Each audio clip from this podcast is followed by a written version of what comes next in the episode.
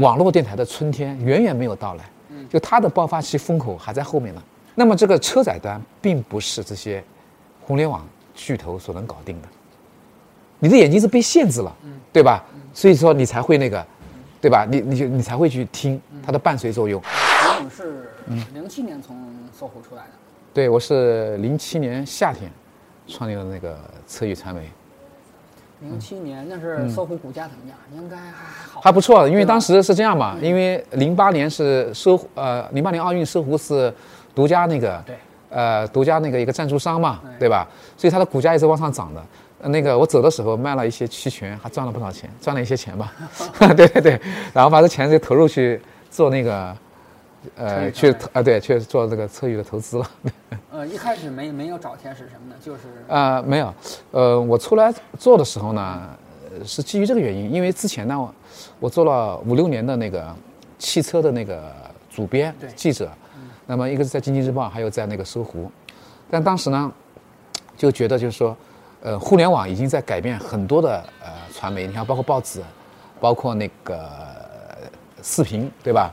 那么就是说，广播当时没有受到冲击，就是广播呢，当时呢，交通台起得很快，因为汽车啊开始进入家庭以后啊，就交通台起来了，电台呢迎来了第二春。后来我们想，如果互联网，对吧？移特别是移动互联网发展，三 G、四 G 甚至到五 G 发展以后，会不会对广播有个冲击？最后变成一个网络电台？对我们觉得这个机会肯定来，所以当时呢，就我我就出来创业做这个。我们当时车语传媒呢，之所以叫车语，就是要要做网络时代的音频媒体，嗯对吧？我认为音频一定是在车上，嗯所以特别强调是车车上的语言，对吧？车语嘛，就这个。就是第四屏，哎，对，想抢占那个车载第四屏，因为我觉得前三屏，对吧？你像那个电脑屏、PC 屏，然后那个手机屏，还有那个客厅屏，就是电视屏，对？基本上已经白热化了，基本上有那个。那么只有车载端这一块，它的商业价值是非常大的，甚至不比前三屏差，但它还很精准。这一块我觉得到目前为止还没有完，风口还没有起来。那其实从一零年开始，嗯。就是移动互联网开始崛起嘛，嗯智能手机更新换对代，嗯。对吧？嗯。就是呃，有有一种说法，当时说就是手机智能手机的出现对车载的一些嗯。电台其实是有冲击的，因为各种 APP 都开始出来了，嗯嗯嗯。就是娱乐呀、资讯呐都有了，嗯这是不是当时你们一个一个做考拉的一个一个考量？嗯，我觉得还不是。我呃坦诚的讲啊，我觉得这个智能手机的崛起，对车载电台，呃，对那个电台啊，对车载，我觉得还没有很很大的冲击。你可以你可以现在看看，你可以问你周边的人，开车的人，如果他在车上，他听什么？估计更多的是广播电台，对吧？网络电台还是目前还很少人去听，对吧？就是为什么会是这样的情况？就是因为广播电台的节目更流畅，然后呢，它是免费的，对吧？就是不管从节目的制作，还整个你的收听体验来讲，它都是很便捷的，是免费的。那么网络电台，你要是在车上听，第一个它可能还不一定流畅，因为它有那个流量的流量费用的问题。第二方面呢，就是说你的三 G、四 G 如果覆盖不到的话，你就收接收不听到不了信号，对吧？还有第三点，我就是说网络电台的目前来讲，更多的是主打录播节目，这个直播节目还没有做到。广播电台现在节目都是以直播为主，可以随时的互动，对对不对？所以从这个角度来讲，就是说，网络电台的春天远远没有到来，就它的爆发期风口还在后面呢。呃，我我看考拉现在是主要主打这个主播的这个这个这条对。路线，嗯对吧？嗯嗯呃我的理解是不是有点像呃嗯。Y 呃音频版的 YY？嗯，我觉得，呃，YY 是它作为视频啊，就是说在音频上是没法复制的，因为我觉得 YY 啊，包括六间房啊，它把这个这个音频的特色啊，啊视频的特色给发挥到极致，极致对吧？但音频就是你你没有声音啊、你没有那个呃画面嘛你很难模仿它。但是这个呢，我们是有有这个理念，嗯我们有什么理念？就是说，希望人人都是主播，人人都能成为都能做直播。嗯，你比如说今天我们在聊天，实际上我已经用考拉 FM 的那个就是呃这个东西来进进行做直播，大家在在网上都可以听到，就变成我我们希望是一个什么样的概念呢？就是说，呃，有点像那个音频版的 YY，但不是，是什么概念呢？比如说我在北京生活，对吧？你每每天早上七点到九点你在车上开车，你听广播。那么目前你在北京的这个城市的上空，你你只能接收到二十多个，呃 FM 电台，对吧？大概给你做直播的节目大概有十几套，对吧？大家谈的话题都是比较泛泛而谈的，对不能垂直化，对吧？那么就是说我希望呢，就是说就是你通过上考拉，上网络电台以后呢，就是这个网络电台上有三千多个甚至三万多个主持人，早上七点到九点。在给你直播各种各样的节目，你可以随便挑选。比如说你是 NBA 球迷，对吧？你就想了解 NBA，跟人家去聊，那你就可以搜索一个 app 专门做 NBA 的一个体育的主播，他来跟你聊 NBA，然后跟你沟通，你还可以跟他互动，对吧？就跟他语音聊天，然后就提问，然后呢，你你可以穿插一些路况，对吧？穿插一些你喜欢的其他的财经类新闻都可以，对吧？然后比如说你喜欢流行音乐，可以专门找一个什么那个音乐 DJ，他专门给你砍流行音乐。这个时候呢，你就可以有多种选择，就是非常的呃小众和那个就个性化。它其实是一个长尾的一个巨大市场。对对，我觉得其实广播啊，实际上就是它应该更多的是宅播，它很第一个它很地域化，很区域化。第二方面就每个人的个性和兴趣点都不同，对吧？那每个人实际上在车上时间是有限的，他就希望在车上只听到自己感兴趣的东西，对吧？比如说我很喜欢听体育新闻。或者我很喜欢财经新闻，那我在车上你就给我播体育新闻、财经新闻就行了。你给我播播那么多娱乐新闻，实际上我是不 care 的，对吧？对不对？所以说每一个人他都希望听到想听的东西。那网络电台呢？我觉得以后可能取代广播电台，除了技术原因以外，还有一点我觉得很重要，就是它的内容一定是更加符合就是听众的需求。传统广播呢，它有个特点在哪里呢？叫我们开玩笑叫双规，规定时间听规定内容。对不对？规定节目，对吧？七点到九点什么节目？九点到十一点什么节目？对吧？但是我觉得广播电台呢，就像考拉 FM，我们就是说什么？考拉 FM 听我不同，是个性化的。比如说你喜欢这档节目，你上车你随时打开，你就是我给你听的就是最新的这期节目，你完全可以定制化，就是根据你就是播放的都是你爱听的，根据你的喜好和你的所所处的位置，对吧？然后给你推送内容。现在考拉跟其他几家的一个定位的差差异到底是什么？就考拉将来是就走主播路线，就是呃 UGC 或者是叫 PGC 这这么一条路线。对，呃是这样讲啊，考拉是车宇做的，车宇呢与其他几家这个那个友友军啊，就是实际上是非常不一样的，对吧？呃，首先车宇呢，我们不是只是呃像其他几家想做一个。什么内容的一个平台，对吧？然后把所有的主播吸纳上来，然后呢就是内容的分享分发，然后他来做广告运营，来来变现，对吧？我们呢是更宽泛的，就更平台。我们搭建的是一个音频的一个整个的一个产业链，对吧？从刚说的内容，到这个渠道，再到广告广告主，我们是做了整个这个产业链。你比如说内容上，我们这边实际上考拉呢就是跟这些呃去 PK 的，对吧？去做这些呃内容的。但我们在渠道这一块，我们也是的。你比如说，我们跟一个汽车厂合作，我们不是说我我把考拉给它植入进去，我是说我给你给你的用户专门做你自己的电台，对不对？我可以不出，呃，不出，呃，考拉的这个这个 logo，对吧？但是呢，我我给你提供内容，内容以外，这个内容的这个所有的服务，包括广告的运营，所有的运营我来帮你做，然后赚的钱我们分，就是我是更加的 open，是真正做一个音频的平台。就是现在，其他几家其实，嗯，呃，感觉从这个节目形式什么的，对于 UGC 也好，主播这种形式也好，也都非常重视。嗯嗯，对。将来有没有可能，其实又是一个，呃，赢家通吃的一个局局面？因为中国讲互联网细分领域，基本上上市公司不会超过两家，基本上除了旅游可能有四家，其他领域可能都不会超过，也就两三家吧。嗯嗯。对，现在但是呢，电台也有很多家。最后，你觉得会不会有一次洗牌的过程？我觉得是肯定是有的，肯定是有，就像视频网站发展一样。对。但这个最后呢，还是资本之争，对吧？嗯。用户之争。嗯。但我觉得音频呢，跟那个视频又有不一样的地方。嗯。音频它可能，它是一个伴随性的产品。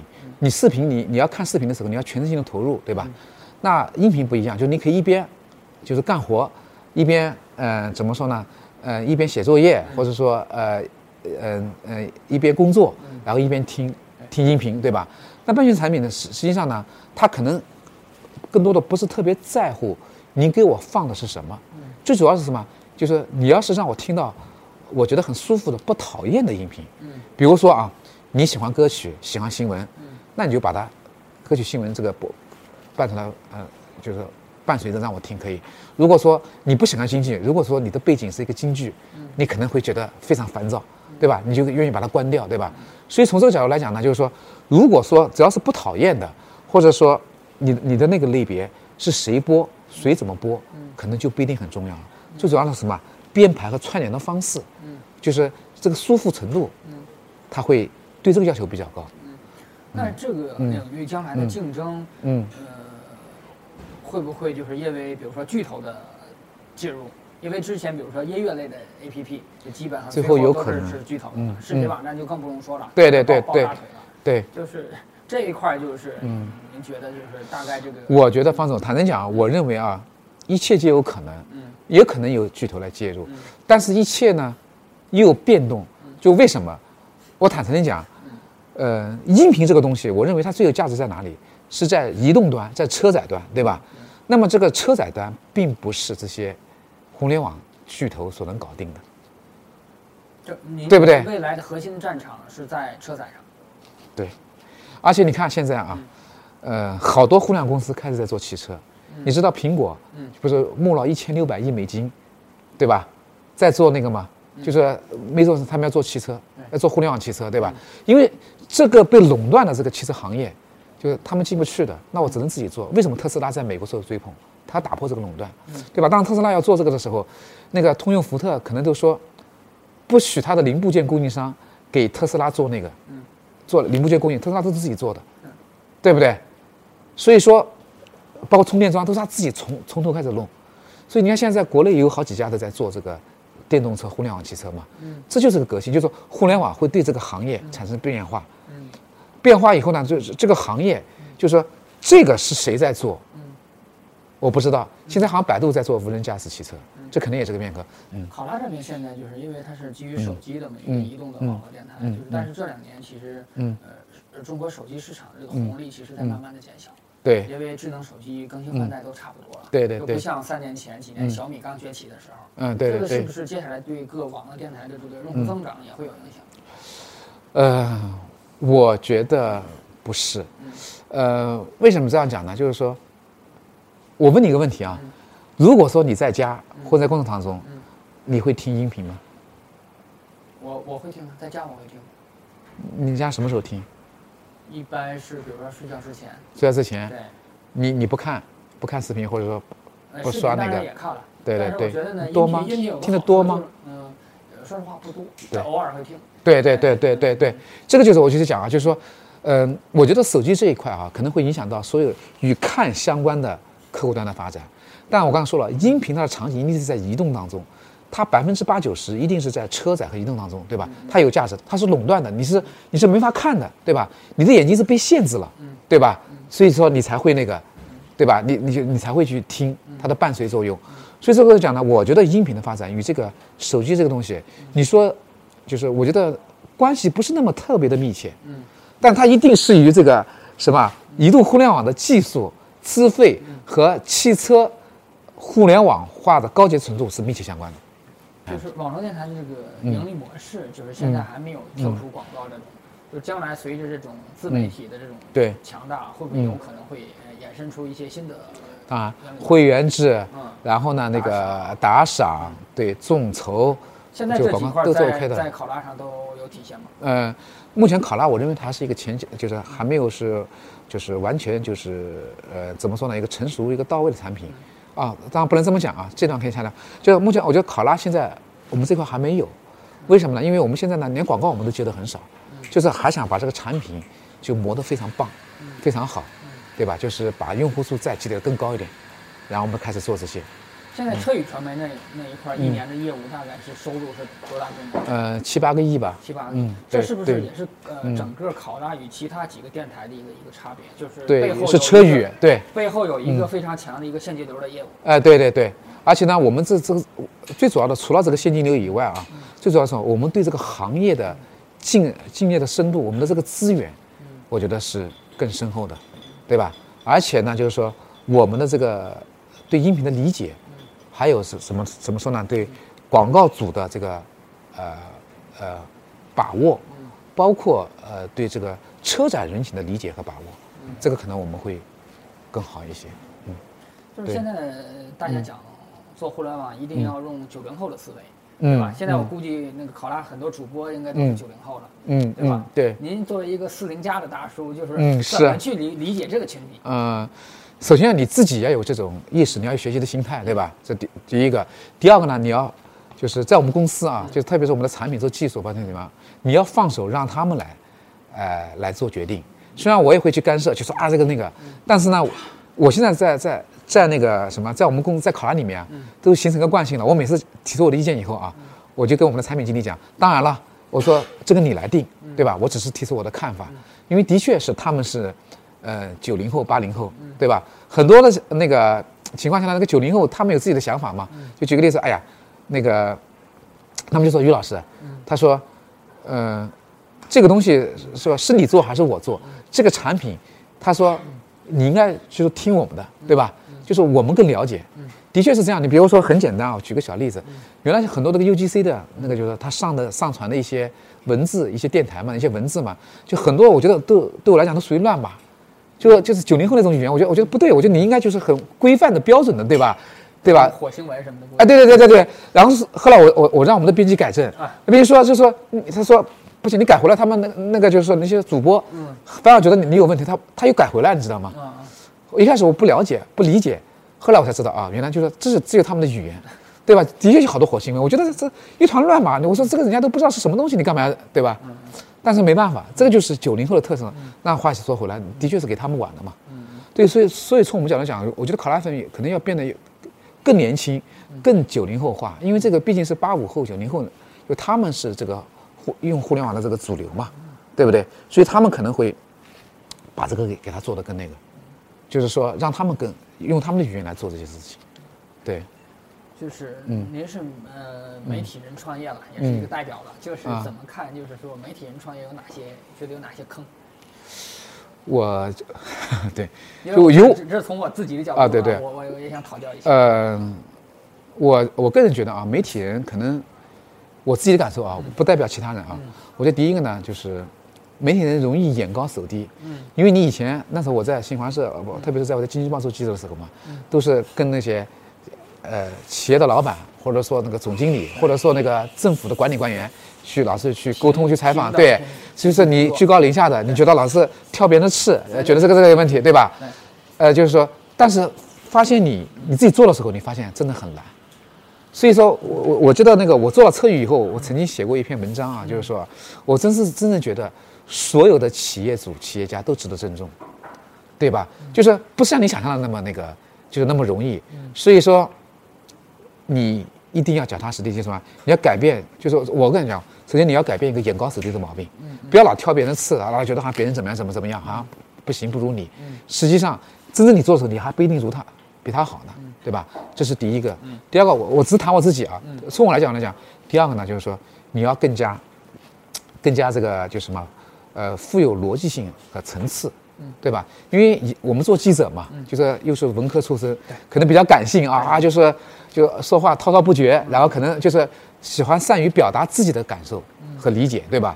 但是呢，就是说，作为一个这个企业的一个呃 CEO 来讲，和老板讲，你可能第一个要倾听别人的想法，第二个呢是什么呢？就是你要很清晰的逻辑、清晰的去去思考，理性的思考。下判断，嗯，对不对？